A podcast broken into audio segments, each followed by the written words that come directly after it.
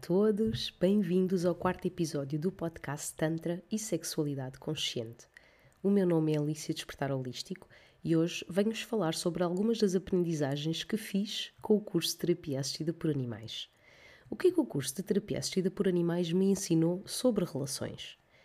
Em 2014 comecei esta pós-graduação em Terapia Assistida por Animais no ISPA e na verdade acabou por ser um curso mais teórico que prático, que acabou por não dar tantos frutos por si só. No entanto, trouxe-me sim algumas aprendizagens que me servem hoje para as relações.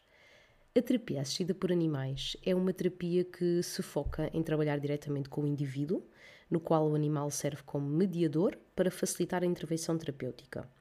Esta intervenção começa por fazer um diagnóstico da situação da pessoa, analisando as suas dificuldades, obstáculos, medos e desafios e criando um plano terapêutico para os superar, em que a pessoa vai ganhando novas habilidades e ferramentas que gradualmente vão expandindo as suas capacidades mentais, emocionais, individuais e sociais. Os animais mais utilizados na terapia assistida por animais são os cavalos, os cães e os golfinhos. Embora se possa trabalhar com outros animais, é importante que os mesmos possam ser treináveis e adaptáveis ao trabalho que se pretende levar a cabo.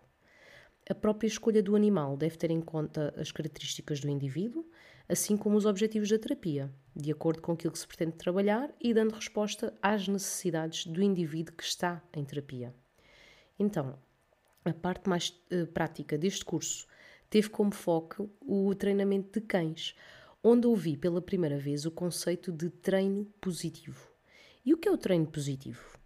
O treino positivo é uma técnica de treino de animais com base no reforço positivo, ou seja, sempre que o animal faz aquilo que pretendemos, é premiado com algo que ele deseja, um biscoito, por exemplo.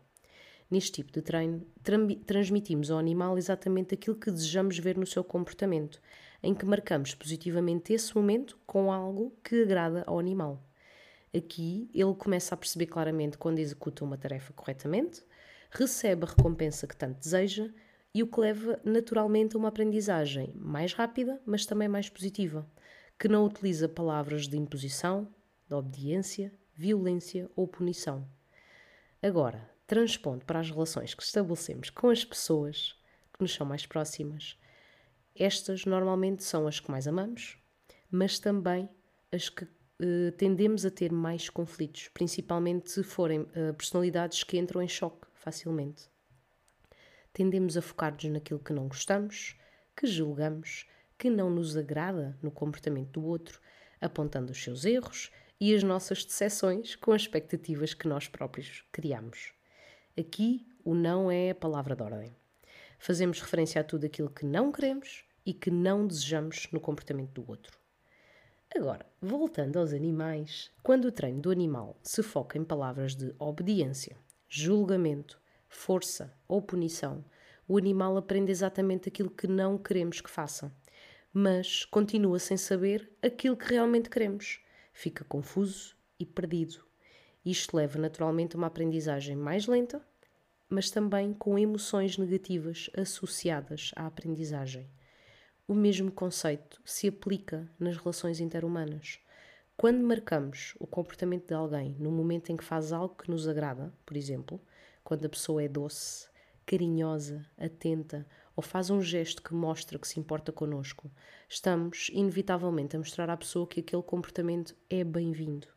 E isto mostra à pessoa uma direção clara em que ela fica a saber que sempre que tiver este tipo de atitude positiva, será acolhida de braços abertos, o que levará, naturalmente, a maiores demonstrações de afeto por parte de ambos, trazendo mais harmonia às relações. Sendo que uma das maiores necessidades do ser humano é o desejo de pertença, o outro vai se sentir acolhido, visto e apreciado e acaba por devolver esse afeto de uma forma natural. Então, Convido-te a pôr em prática a partir de hoje esta mesma técnica. Quando observares um comportamento ou atitude de alguém que sejam positivos, faz um elogio. Começa a nutrir as relações mais importantes da tua vida com elogios sempre que gostares do gesto da pessoa. Gosto tanto quando me acaricias e me dizes palavras doces. Sinto-me acarinhada. Aprecio muito que pares para me escutar e te mantenhas em presença quando falo. Sinto-me ouvida. Grata pelo teu gesto. Gosto quando me fazes sentir importante ao tirares tempo para mim. Sinto que sou importante na tua vida. Adoro quando fazes planos e me incluís neles. Sinto-me parte do teu mundo. Gosto quando notas algum detalhe que gostas em mim e fazes questão de me referir. Sinto-me apreciada. Estes são pequenos exemplos de interações que devemos pôr em prática mais frequentemente nas relações mais próximas que temos. Quando o meu foco é dirigido a coisas positivas, então eu tendo a atrair coisas igualmente positivas. Agora, se passo a vida a reclamar, a apontar erros, a criticar ou a julgar, então é isso que também vou receber de volta no meu dia a dia. Como queres nutrir as tuas relações? Que tipo de reforço gostarias de receber do outro? Seria algo positivo ou negativo? Que tipo de emoções desejas cultivar em ti através das tuas palavras?